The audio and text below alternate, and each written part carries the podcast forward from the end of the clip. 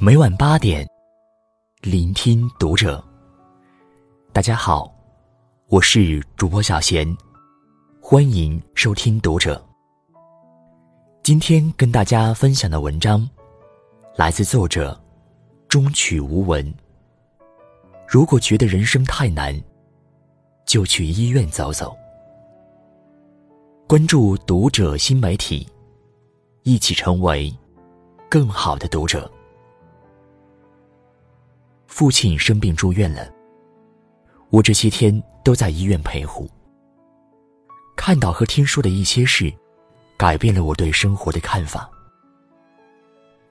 隔壁床有个老太太，高血压引起晕倒，呼吸困难，是病房里唯一需要吸氧的一个。老伴儿把他送来，一开始看上去神情凝重。得知并无大碍后，开始数落他。俩老人一直拌嘴，谁也不肯让自己吃亏。差不多一天过去了，也没有子女赶来照顾老人，连个电话慰问都没有。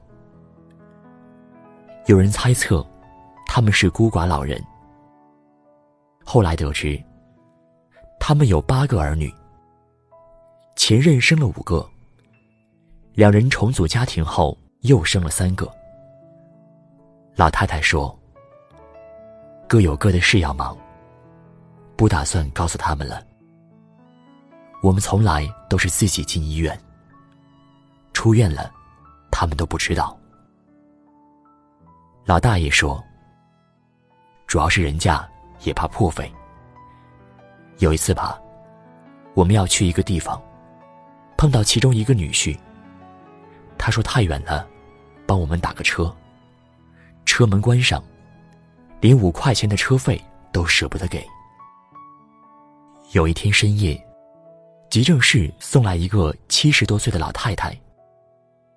对于这种病情严重的患者，医院都是先抢救。再让家属交钱。老太太苏醒了，医院让家属去办理入院手续。流程差不多走完了，得知要交五千块钱，家属犹豫了。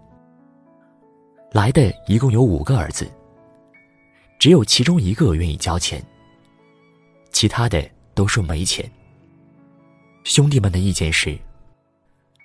老人家也一把年纪了，没必要治了。交了五千不一定治得好。这次交完还得交下次，拉回家等死吧。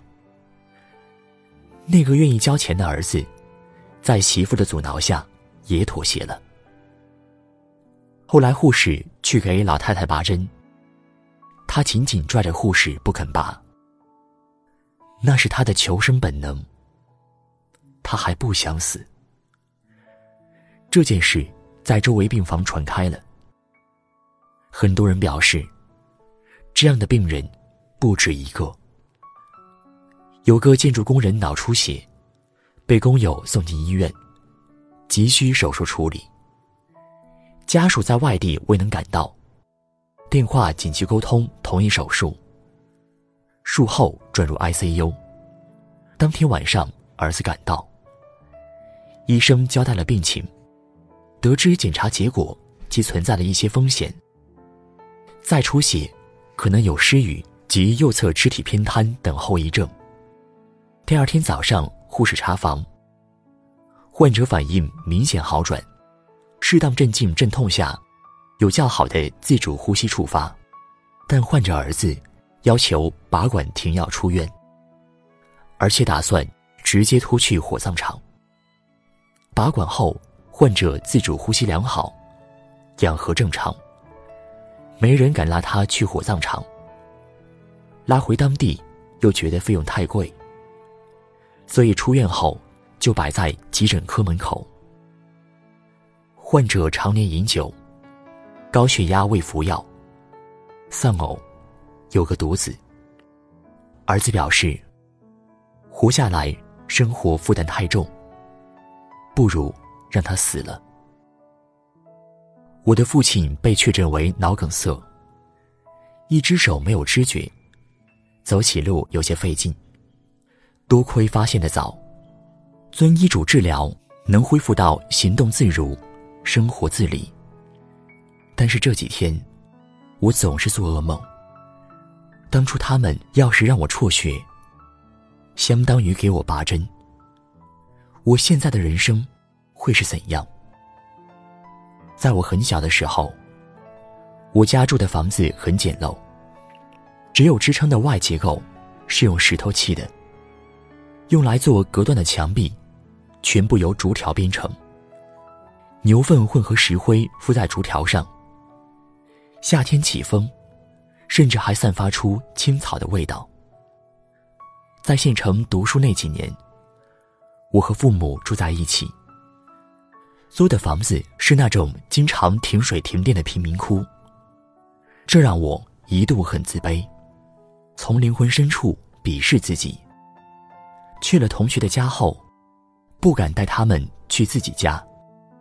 同学每次问我家住哪里，我都指个大致方向，含糊其辞，让他们以为我住在那一片附近的好房子。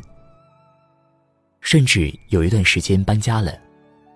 我都不敢告诉别人，每次陪他们按照原路走一段，接着才走回家。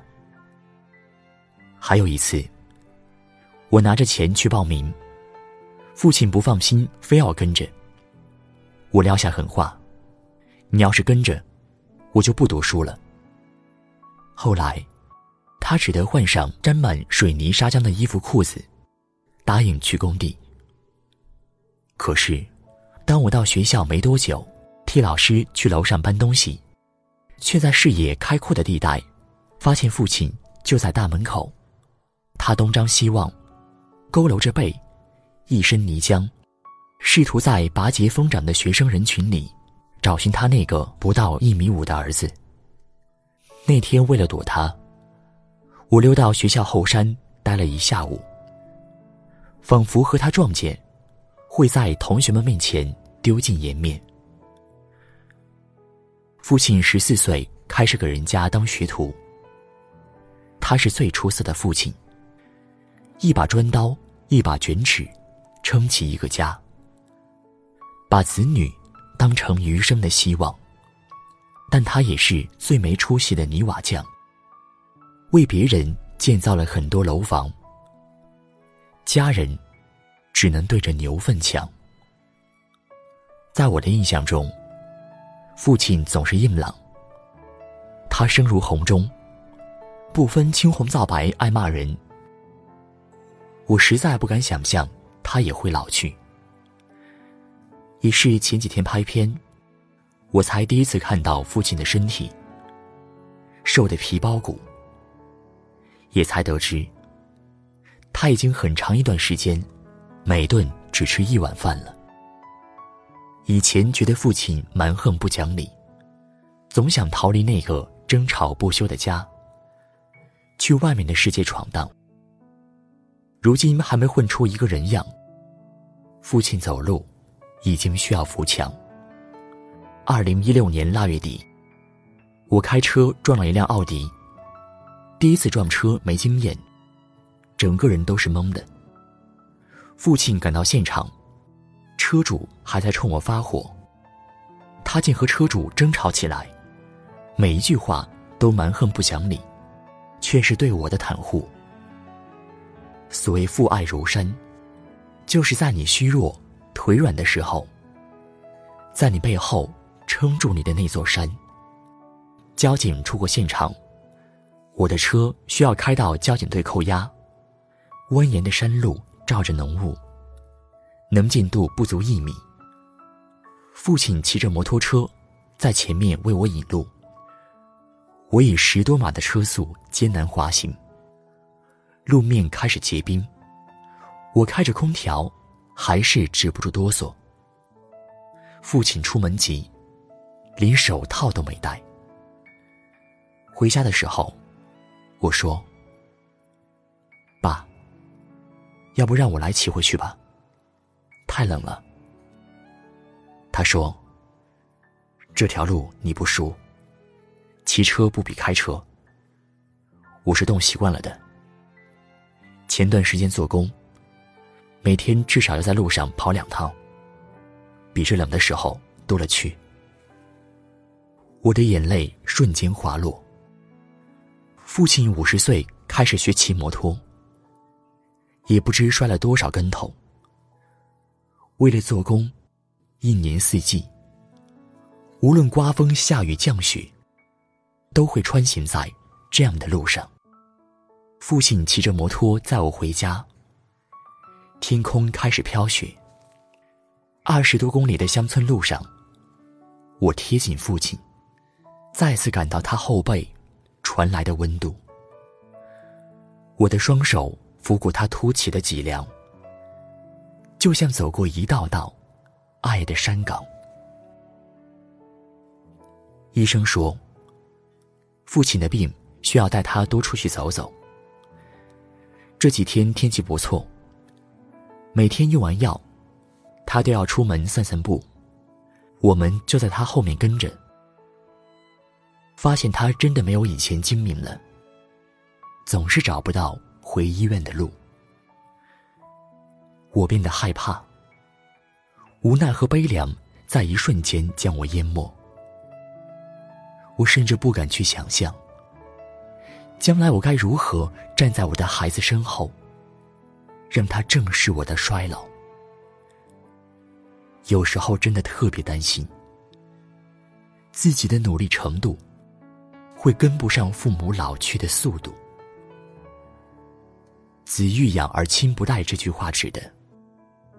不单是小辈有赡养之心时，长辈已驾鹤西去；还有长辈健在，我想尽孝，却没有力时，长辈等不到我的强大。如果觉得人生太难，就去医院走走。还有太多的人饱受病痛折磨，你要照顾好自己。